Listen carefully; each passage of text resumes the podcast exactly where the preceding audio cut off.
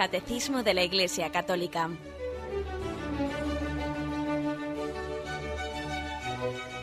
Un programa dirigido por Monseñor José Ignacio Munilla, Obispo de San Sebastián.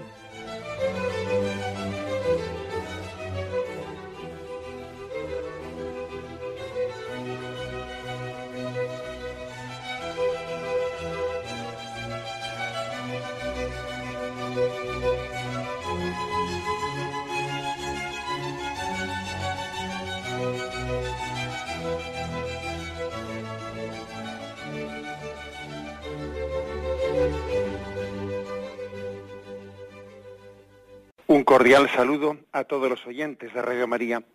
Un día más, con la gracia del Señor, proseguimos el comentario del Catecismo de nuestra Madre la Iglesia. Estamos en los últimos puntos, en la, parte ya final de la explicación del sacramento de la confesión, el sacramento de la penitencia de la reconciliación, también llamado con otras, estas otras formas, y en la parte final que es a partir del punto 1480, en el cual hoy estamos, se habla de las distintas formas de celebración eh, de este sacramento. El ritual del sacramento de la penitencia, del sacramento de la confesión, ofrece tres fórmulas, tres formas de, de, poder celebrar el sacramento. Una de ellas es la confesión y la absolución individual. Otra es la celebración comunitaria pero con absolución individual, y otra es la celebración comunitaria con absolución colectiva, ¿eh? que ya tendremos eh, ocasión de explicar en qué ocasiones graves la Iglesia permite esa tercera fórmula y bajo qué condiciones. Pero ahora estamos en la primera, la, que se llama celebración, em, reconciliar a un solo penitente, que es la fórmula ordinaria. ¿eh? La confesión individual y la absolución individual. Em, ayer ya comenzamos el, hicimos el, programa explicando cómo existe un ritual, el ritual de la penitencia que da, tiene unos prenotanda, que se dice, pues que es un término que puede sonar un poco así raro, pero prenotanda son explicaciones previas que se ofrecen al penitente y al confesor para intentar celebrar dignamente este sacramento. Y es verdad que nosotros, pues a veces por la premura, solemos hacer un rito breve. También es verdad que aquí se, se, posibilita hacer un rito breve. Fijaros aquí dice el número 21 de estos prenotanda, dice, cuando la necesidad pastoral lo aconseje, el sacerdote puede omitir o abreviar algunas partes del rito. Eh, sin embargo, siempre ha de mantenerse íntegramente la confesión de los pecados, la imposición de la penitencia, la invitación a la contrición, la fórmula de la absolución y la fórmula de despedida. Bien, en, peligro inminente de muerte es suficiente que el sacerdote diga las palabras esenciales de la fórmula de la absolución. Yo te asuelo de tus pecados en nombre del Padre, del Hijo, del Espíritu Santo. Es decir, que también eh, se permite, o sea, este mm, ritual de la penitencia eh, permite celebrar un rito breve. Pero es verdad que igual digo yo creo, yo creo un poco hablando honestamente, pues que igual a veces nos agarramos siempre a lo breve eh, y perdemos pues una riqueza muy grande litúrgica que tiene la Iglesia el ritual. Por eso ayer comenzamos explicando pues, este ritual cómo, cómo en él pues eh, se le da mucha importancia a la acogida del penitente, a la acogida con palabras de cariño y de misericordia, al saludo después de la, después de la invocación en el nombre del Padre, del Hijo, del Espíritu Santo, eh, las distintas fórmulas de saludo, la lectura de la palabra de Dios, se, se, invita ¿eh? a que el sacerdote, ojo, o también el mismo penitente, porque dice aquí, entonces el sacerdote o el mismo penitente lee si parece oportuno un texto de la Sagrada Escritura. Esta lectura puede hacerse también en la preparación del sacramento.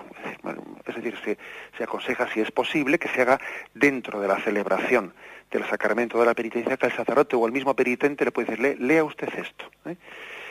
Bien, por esa palabra de Dios el cristiano es iluminado ¿eh? en el conocimiento de sus pecados y en el conocimiento y en la confianza en la misericordia de Dios. Bueno, después de eso viene lo que hasta ahí, hasta ahí nos quedamos ayer y, explicábamos un poco qué distintos textos son los que aquí el ritual ofrece para poder leer eh, dentro son breves textos, claro, no se va a hacer ahí una lectura larga, pero son dos o tres versículos que están como encuadrando bajo la luz de la palabra de Dios esa celebración del sacramento de la confesión. Luego viene esa parte que llamamos confesión de los pecados. Después el penitente confiesa sus pecados. El sacerdote, si es necesario, le ayudará a hacer una confesión íntegra. Además, le exhortará para que se arrepienta sinceramente de las ofensas cometidas contra Dios.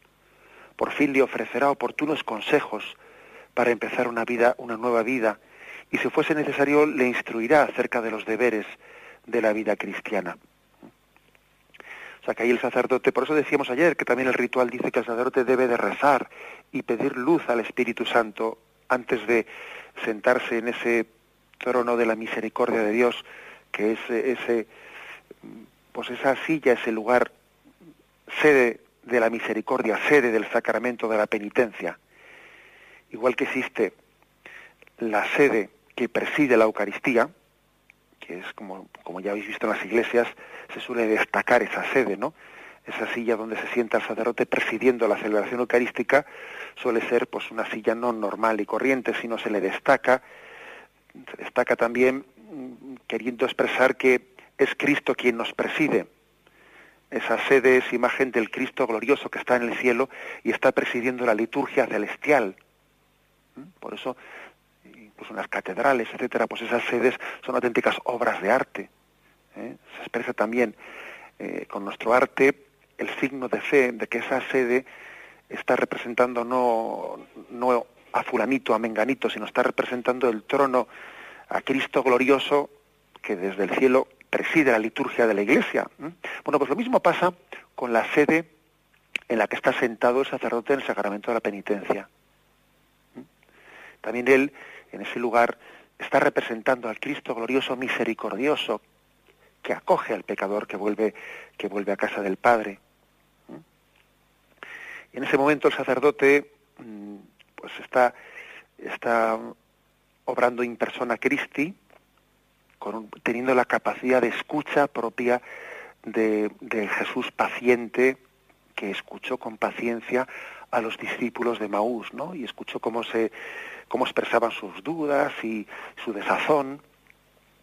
Y el sacerdote debe tener, eh, pedir al Espíritu Santo tener capacidad de escucha. También capacidad de consuelo, capacidad de transmitir ánimo. ¿eh? Capacidad también de instruir, capacidad también de arguir, ¿eh? de, de iluminar allí donde ve que hay error de completar allí donde ve que hay lagunas, que esto que también es muy importante. Un sacerdote también cuando dice va a ayudar, ayuda al penitente a hacer una confesión íntegra. Claro, muchas veces también hay lagunas y el sacerdote debe de, también de dar una palabra de luz para iluminar las lagunas que puede haber una persona. Esto ya tuve ocasión de decirlo, pero creo que es importante insistirlo. Los, los sacerdotes, cuando celebramos el sacramento de la penitencia, pues con frecuencia pues uno es consciente de que puede haber personas pues que se acerquen a este sacramento como muy impactadas eh, impactadas pues mm, por un momento determinado por aspectos concretos que les han bueno pues que les han conmovido en su vida ¿eh? pero igual son ciegos hacia otros aspectos ¿eh? igual hay otras cosas en las que el camino de su vida está bastante alejado de, la ley del Señor y bueno, pues en, ese otro aspecto tienen la conciencia más oscurecida. No tienen la conciencia vida que están obrando mal en otros aspectos, sino que igual les remuerden o han sentido un remordimiento en otros aspectos y sin embargo les falta sensibilidad para percibir otros. Bueno, pues como os podéis imaginar, es importante que el sacerdote también, con la luz del Espíritu Santo, ayude a esa persona también a, a ser consciente de esas lagunas y a completar, ¿no? A completar también una confesión íntegra. Una confesión íntegra. La confesión íntegra creo, creo que es, eh, es ayer una, un oyente llamaba, ¿no? Diciendo, pues, pues, por ejemplo, la experiencia suya, lo que le podía costar, ¿no? Pues el tener una confesión íntegra, porque había ciertos aspectos que le podía especialmente, pues, mm, bueno, pues ruborizar la expresión de ellos, etcétera. Pero la verdad es que el sacramento de la confesión solamente es eh, fuente de paz verdadera cuando parte de una confesión íntegra. aparte de que de que es cierto de que también eso lo exige la Iglesia para su validez, para que el sacramento sea válido, hace falta que uno tenga la intención de expresar eh, todos los pecados de su vida, especialmente los pecados graves, ¿no? Tenga esa intención. Otra cosa es que alguien, por falta de conciencia o por falta o por falta de memoria, se olvide de cosas, es otro tema distinto.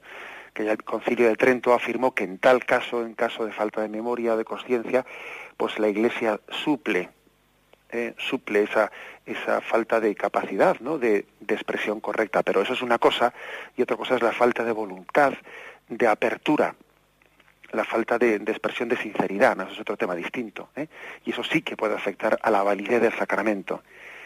Y, y aparte que también eh, eso también afecta al mismo, no únicamente a la validez del sacramento, sino al efecto del sacramento. El sacramento difícilmente va a producir un efecto eh, de pacificación y de gozo interior y de alegría en el Espíritu Santo, pues cuando uno, no ha comenzado por una confesión íntegra. Es que eso es pedir peras al olmo. Claro, eh, es imposible que una confesión mal hecha de paz y alegría interior, imposible. Bueno, pues por eso dice que el sacerdote tiene que hacer todas estas cosas. Dice, ¿no? Ayudará a hacer una confesión íntegra exhortará para que él se arrepienta sinceramente de las ofensas, ofrecerá oportunos consejos para empezar una vida nueva, instruirá acerca de los deberes de la vida cristiana. Con frecuencia igual un sacerdote cuando está con un penitente, pues que igual expone un tema, un tema espinoso, un tema complicado, un tema que se da cuenta que igual necesita una catequesis bastante profunda y que no puede despacharle así en, eh, en cinco minutillos, máximo igual cuando ve que se acerca la hora de la Santa Misa o que hay una cola detrás de personas. Con frecuencia un sacerdote, pues igual le dice a un penitente, mm, ¿no podríamos quedar usted y yo en otro momento para hablar despacio de este tema? Pues eso, también es, eso, es, eso puede ser conveniente, necesario, ¿eh? porque también en, el contexto del sacramento de la confesión muchas veces surgen cosas que tienen eh, que tienen un grado de pues bueno de, complejidad que difícilmente se pueden despejar allí en tres, en tres minutos también dice si el penitente hubiese sido responsable de daño o de escándalo ayúdele a tomar o sea que el sacerdote le ayude a tomar la decisión de repararlos convenientemente ¿eh? diciendo mire usted pues pues ese ese daño que usted haya podido causar pues por ejemplo con esas calumnias que se han levantado procure usted en la medida de lo posible pues repararlas poniendo verdad donde ha habido mentira tal tal es decir el sacerdote debe de tener ¿eh?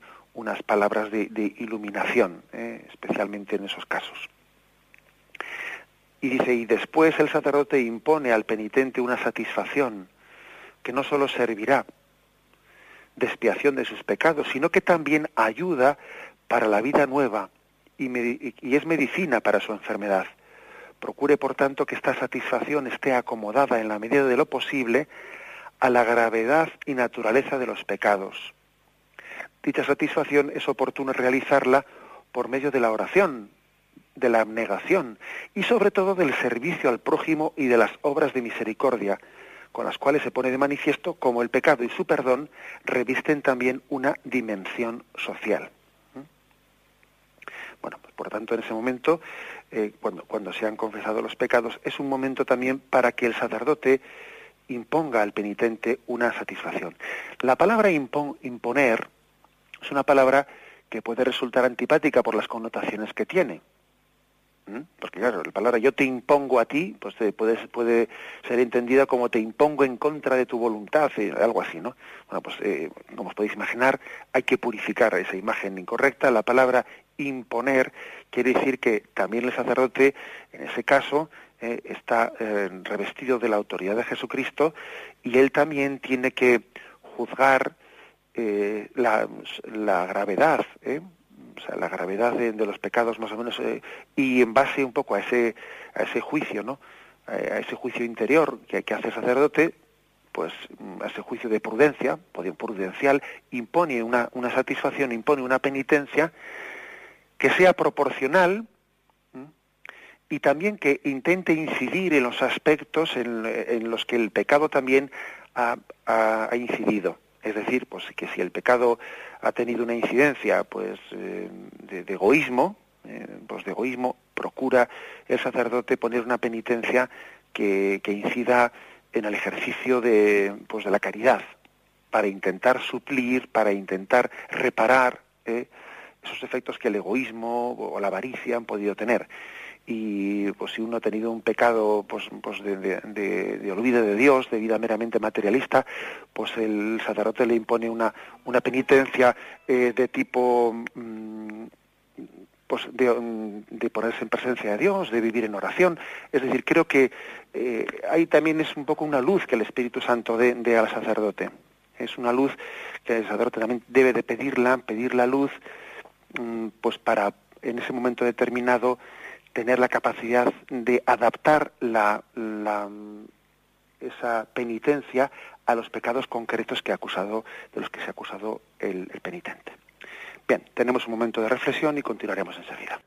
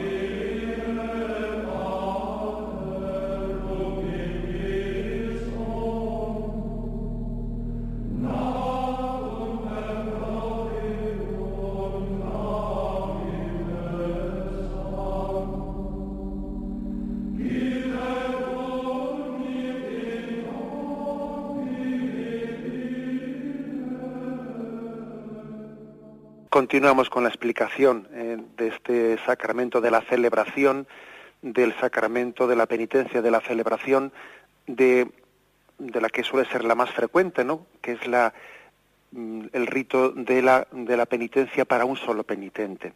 Es el punto 1480.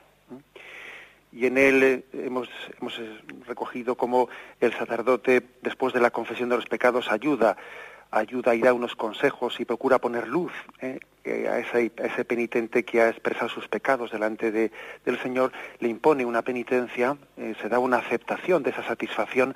También hay que decir que está permitido, que es correcto que el propio penitente le sugiera al confesor una penitencia, algo que pueda ayudarle algo que pueda ayudarle especialmente en su vida, para que él también imponiéndoselo como penitencia, pues y el sacerdote discierne si es prudente, si es adecuado, y, bueno, pues, pues le puede decir, pues sí, me parece adecuado esa penitencia que usted me sugiere. ¿eh?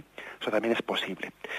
Luego, terminado este coloquio, este coloquio, el después el penitente manifiesta su contrición ¿eh? y su propósito de enmienda.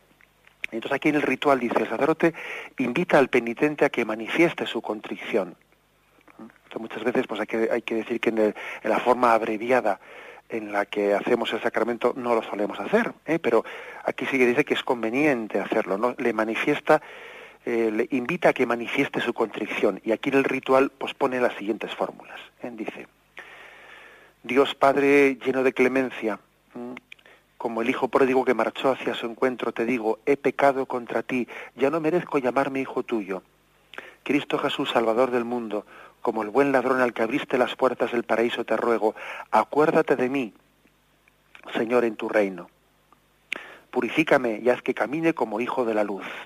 Bueno, es decir, que podría ser, podría ser correctos allí, por ejemplo, en el, en el confesionario, en la sede penitencial, eh, pues el sacerdote tiene quizás preparado, ¿eh? preparado algún eh, algún pequeño, vamos, alguna pequeña fórmula escrita, pues el, el, pendiente puede leerla, ¿no?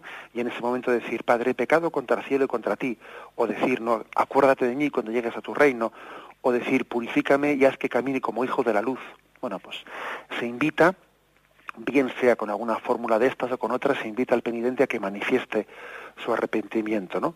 Que aquí se ofrecen muchas fórmulas en el ritual, Pero vamos que como os digo, pues muchas veces las abreviamos, ¿no? Pero aquí, por ejemplo, fijaros, ofrece Jesús, Hijo de Dios, ten compasión de mí que soy un pecador, una fórmula. Otra, recuerda Señor que tu ternura y tu misericordia son eternas. Otra, lava del todo mi delito, limpia mi pecado. Otra, Padre, he pecado contra el cielo y contra ti. Bueno, esto ya lo habíamos dicho. Otra, misericordia, Dios mío, aparta de mi pecado tu vista. Oh Dios, crea a mí un corazón puro. ¿eh? Como veis, eh, son pues, distintas fórmulas bíblicas que están puestas al servicio de esa expresión de arrepentimiento del penitente, ¿eh? después de que ha confesado sus pecados, ha recibido los consejos del sacerdote y también ha aceptado esa penitencia, esa satisfacción que el sacerdote pues, le ha impuesto. Es un momento de, de manifestación de arrepentimiento. Es verdad que el arrepentimiento de alguien que está confesándose, pues por una parte se supone, ¿no? Se supone porque si no, ¿por, por qué está ahí? Pero es que en esta vida es importante manifestar las cosas, expresarlas, verbalizarlas. Hasta que uno no ha expresado eso que tiene en su corazón, pues posiblemente no ha caído en cuenta de la trascendencia de ello. ¿eh? Creo que es un acto de humildad. Señor, apiádate de mí que soy un pecador, etcétera. Es decir, creo que son expresiones que a veces mm, tenemos un cierto pudor o reparo en, decirlas, ¿no?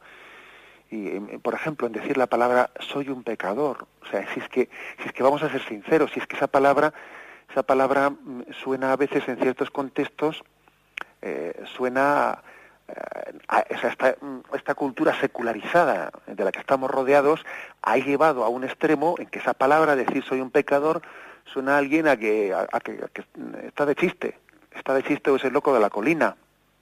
¿Mm? Entonces tenemos que reivindicar nuestro lenguaje, nuestro lenguaje religioso y no avergonzarnos de él. ¿eh? Y recurrir a la Sagrada Escritura para que nos enseñe a expresarnos, para que nos enseñe a hablar adecuadamente ante Dios, ¿no? ¿Mm? Que muchas veces y suplimos el lenguaje bíblico pues por términos psicologizantes, ¿no? Pues eso, eh, pues he cometido unos errores en mi vida. Este, errores en mi vida, o sea, uno no va al sacramento de la confesión a, expresar los errores de su vida. Que una cosa son los errores otra son los pecados, ¿no? Pero hemos cambiado a veces las expresiones bíblicas por expresiones de tipo así un poco psicologizantes. Y, y yo creo que tenemos que reivindicar ¿no? la integridad de nuestro lenguaje religioso. Padre, he pecado contra el cielo y contra ti misericordia, Señor, por tu bondad. esa, esa, forma de expresión humilde, ¿eh? humilde y profunda, ¿no? Eh, es insuplible. Y no tenemos que avergonzarnos de ella, ¿no? Y, que, y, no tenemos que, que, estar casi como ocultándonos a la hora de expresarnos ante Dios, ¿eh?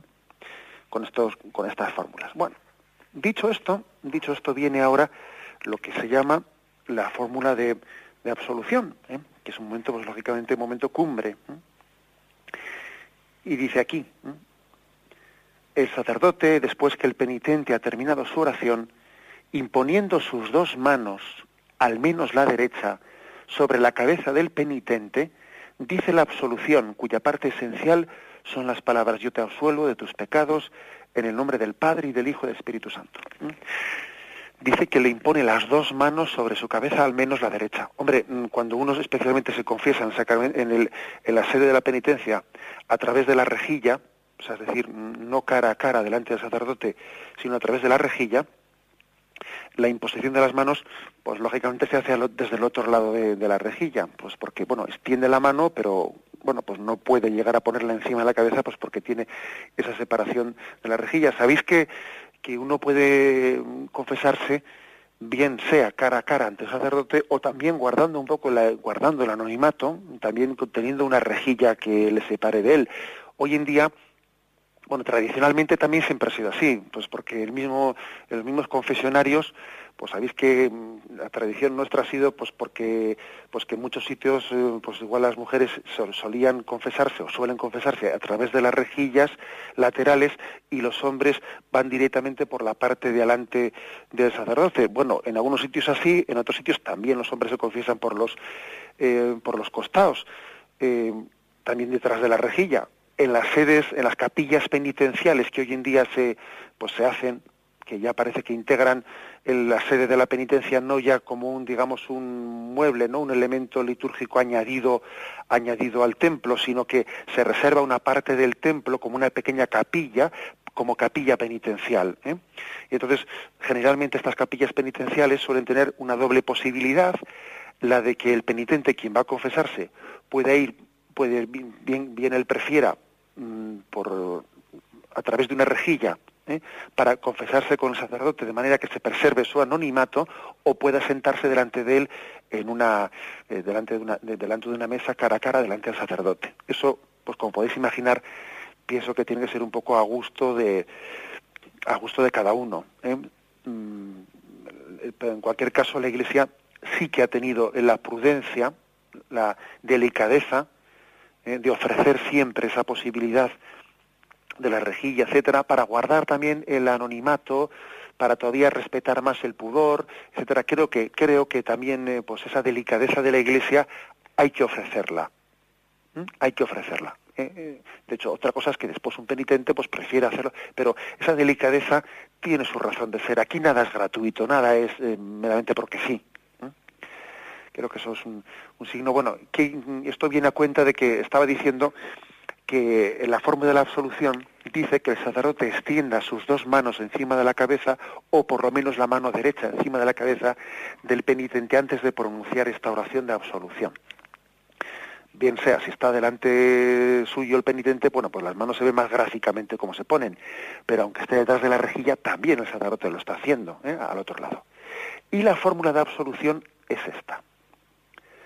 Dios Padre misericordioso, que reconcilió consigo al mundo por la muerte y la resurrección de su Hijo, y derramó el Espíritu Santo para la remisión de los pecados, te conceda por el ministerio de la Iglesia el perdón y la paz. Y yo te absuelvo de tus pecados en el nombre del Padre y del Hijo y del Espíritu Santo. ¿Mm? De esta fórmula de absolución, eh, el, el ritual de la penitencia destaca lo siguiente significa, por una parte, subraya esta fórmula, cómo la reconciliación del penitente tiene su origen en la misericordia de Dios Padre. ¿Eh? Primera afirmación. Por eso dice, Dios Padre misericordioso que reconcilió consigo al mundo. el origen de la misericordia está en la misericordia de Dios Padre. También después subraya el nexo entre la reconciliación del pecador y el misterio pascual de Jesucristo. Porque fijaros cómo dice después, que por la muerte y resurrección de su Hijo derramó el Espíritu Santo para la remisión de los pecados. O sea que hay un nexo con el misterio pascual de Jesucristo, que por su muerte y resurrección nos obtuvo el perdón de los pecados. ¿eh? Y subraya también la, efusión del Espíritu Santo como forma concreta a través de, la cual se nos han perdonado los pecados. ¿no? Acordaros de ese pasaje en el que Jesús sopló a sus apóstoles y les dijo, recibid el Espíritu Santo a quienes les perdonéis los pecados les quedan perdonados. ¿eh? Por eso dice, y derramó el Espíritu Santo para la remisión de los pecados. Y luego esta fórmula también subraya, subraya el aspecto eclesial del sacramento, es decir, nos reconciliamos con Dios a través de la Iglesia. Por eso dice, te conceda por el ministerio de la Iglesia el perdón y la paz. O sea que es una fórmula hermosa en la que está como concentrado, está condensado, ¿eh? todo, toda la teología, ¿no? Todo el misterio, el misterio de, de la reconciliación, de la misericordia de Dios. Dios Padre misericordioso, que reconcilió consigo al mundo por la muerte y resurrección de su Hijo y derramó el Espíritu Santo para la remisión de los pecados, te conceda por el ministerio de la Iglesia el perdón y la paz. No se podía decir más cosas con menos palabras, con tan pocas palabras. Es una auténtica eh, expresión de todo el misterio de la redención concentrado ¿no? en, aquí en, pues en brevísimas expresiones. Y después de haber hecho eh, pues esa eh, esa expresión eh, ahora se hace la fórmula propiamente absolutiva. Dice y yo te absuelvo de tus pecados en el nombre del Padre del Hijo y del Espíritu Santo a mí me, me impresiona como sacerdote muchísimo que cuando se pronuncian estas estas palabras no al sacerdote se le se le pide que hable en primera persona que no se le diga que no diga en la fórmula litúrgica, y Cristo te absuelve de tus pecados, o Dios Padre te perdona de tus pecados, no, no, sino dice, y yo te absuelvo. Y el sacerdote se le pide, la iglesia le pide, pone en sus labios hablar en primera persona del singular. Y está bastante claro que no es José Ignacio ni es Jaimito el que te está perdonando los pecados, ¿no? sino que es Jesucristo, lo cual subraya mucho cómo el sacerdote cuando confiesa actúa en persona de Cristo, que no es Él, sino que es Cristo, que actúa en Él, el que te está perdonando los pecados. Eso manifiesta, subraya tremendamente, ¿no? Que estamos ante Cristo y que, eh, y que con Él me estoy encontrando personalmente en, esa, en ese encuentro sacramental, en la persona de ese sacerdote. Yo te absuelvo de tus pecados. También me recuerda ese otro pasaje del Evangelio en el que había, en el que iban, no, de los hechos de los apóstoles, ¿no? en que iban los apóstoles al templo y y, y entonces les piden, eh, le piden el, eh, la, sanación, le piden, le piden dinero, ¿no? Le, piden limosna y dicen no, no, no tengo oro ni plata, no tengo oro ni plata que darte, pero, pero en nombre de Jesucristo te digo levántate, ¿no? Pues aquí el, gran tesoro que, el sacerdote está dispensando es el perdón de los pecados. Mira, seguirás teniendo problemas en tu vida, seguirás teniendo carencias. Tu enfermedad, eh, quizás en este momento, no va a ser curada. Si tienes un cáncer, si tienes una depresión, si tienes un disgusto, eso en este en ese momento no, no, pues posiblemente no te sea dado ser sanado, pero te perdono, te doy la gracia mayor que podía darte y la gracia de las gracias es el perdón de tus pecados. Yo te absuelvo de tus pecados. Yo, en nombre y con el poder de Cristo, rompo las ataduras con las que el pecado te tenía esclavizado. Yo te libero de la esclavitud. Eh, nos imaginamos lo que sería que, estuviésemos presos, ¿no? Que un grupo terrorista nos, estuviese, nos tuviese en un, pues en un zulo encadenados, ¿no? Y que viniese, viniesen a liberarnos, ¿no? Que nos abriesen la puerta y nos dijesen, yo te absuelvo, yo te libero, eres libre, con el poder de Dios, libero y rompo tus cadenas. Esa es la fórmula de la absolución, ¿eh? que creo que tenemos que sentir emoción auténtica cuando, cuando el Señor la, la pronuncia por medio de la Iglesia. Bien, tengamos un momento de reflexión y continuamos enseguida.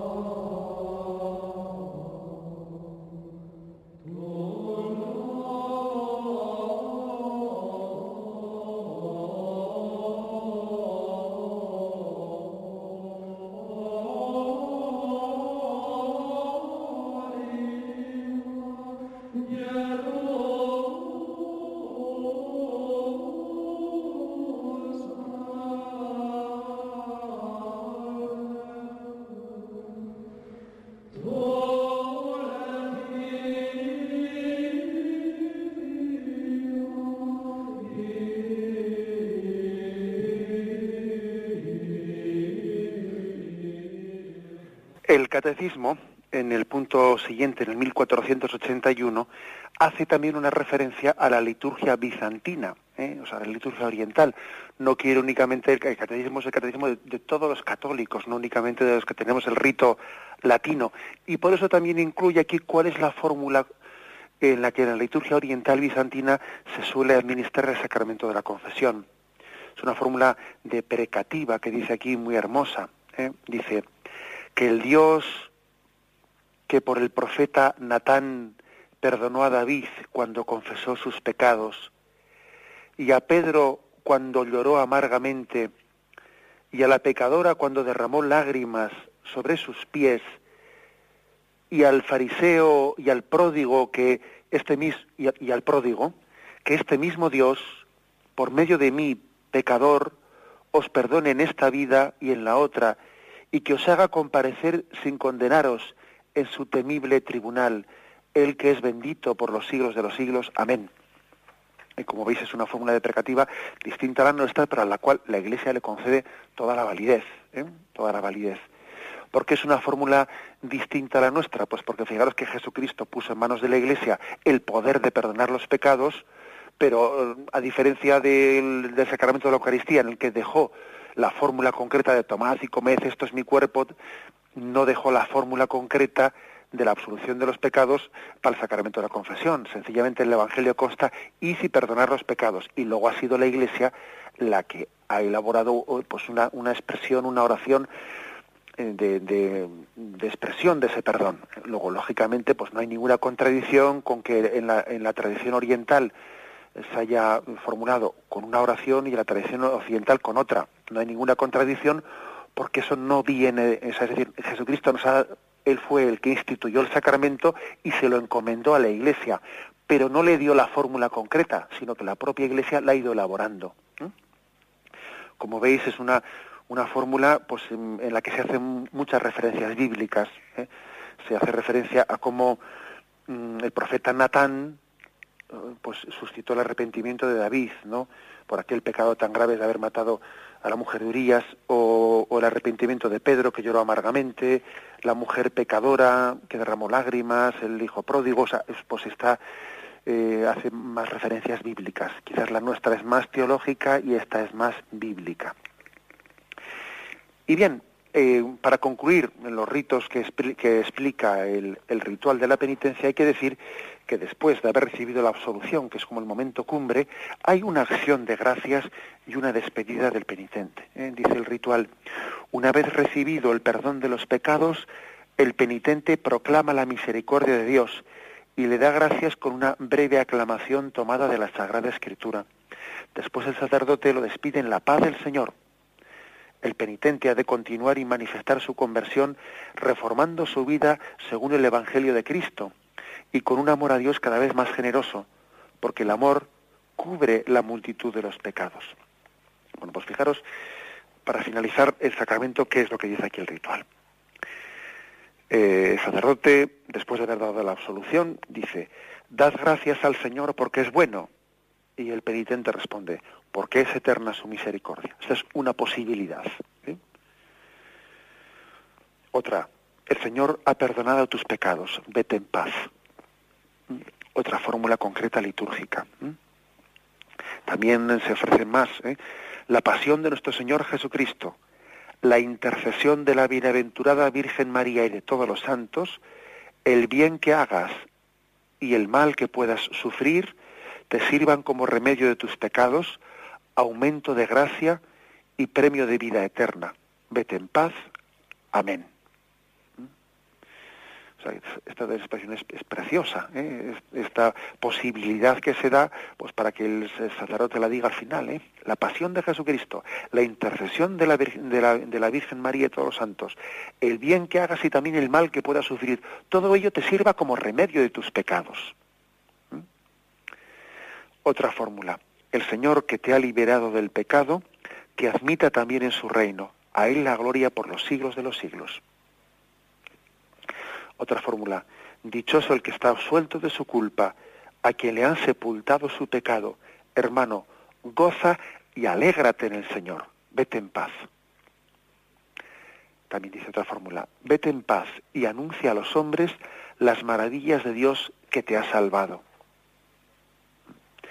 Bueno, pues aquí como veis son fórmulas distintas que lo que quieren expresar primero es la alegría del perdón, la alegría del perdón. Aquí ha habido oyentes también que han llamado dando testimonio de esa alegría, dando testimonio de lo que es pues que, que, alguien eh, ha sentido como Dios le ha bendecido después, bueno, después, el mismo instante, ¿no? Del sacramento de la confesión con el don de lágrimas a veces, ¿no? Pues con un don de lágrimas, lágrimas de, alegría, ¿no? Pues lágrimas de gozo interior, lágrimas en las que se mezcla el arrepentimiento y la alegría del y la alegría de, la nueva perspectiva de vida, ¿no?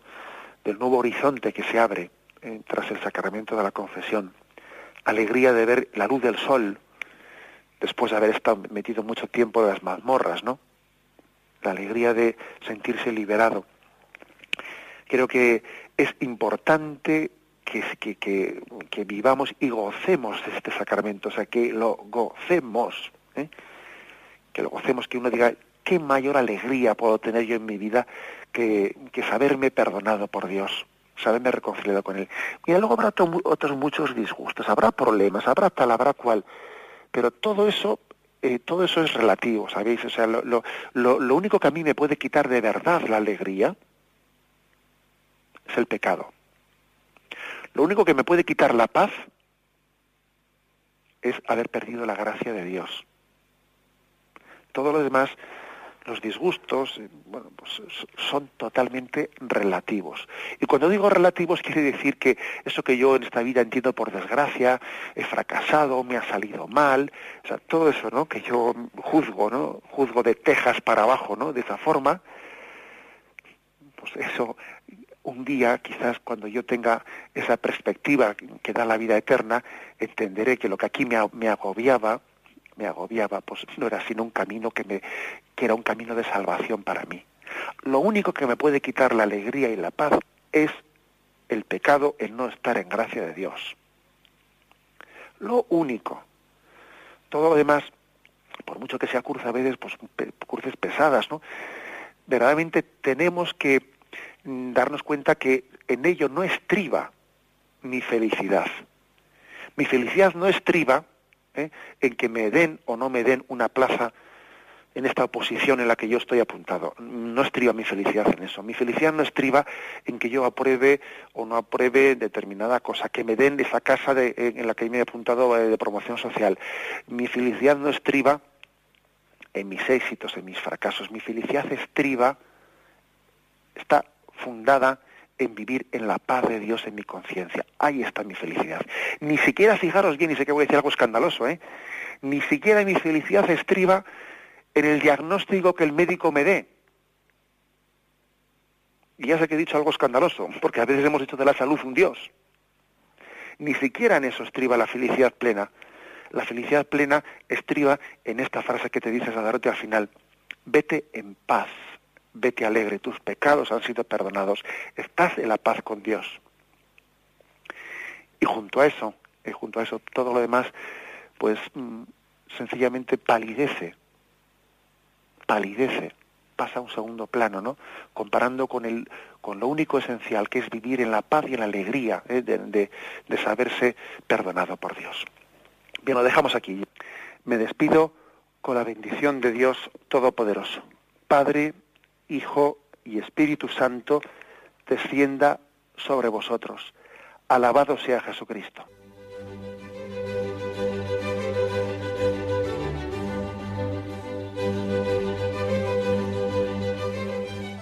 Finaliza el Catecismo de la Iglesia Católica, un programa dirigido por Monseñor José Ignacio Munilla, obispo de San Sebastián.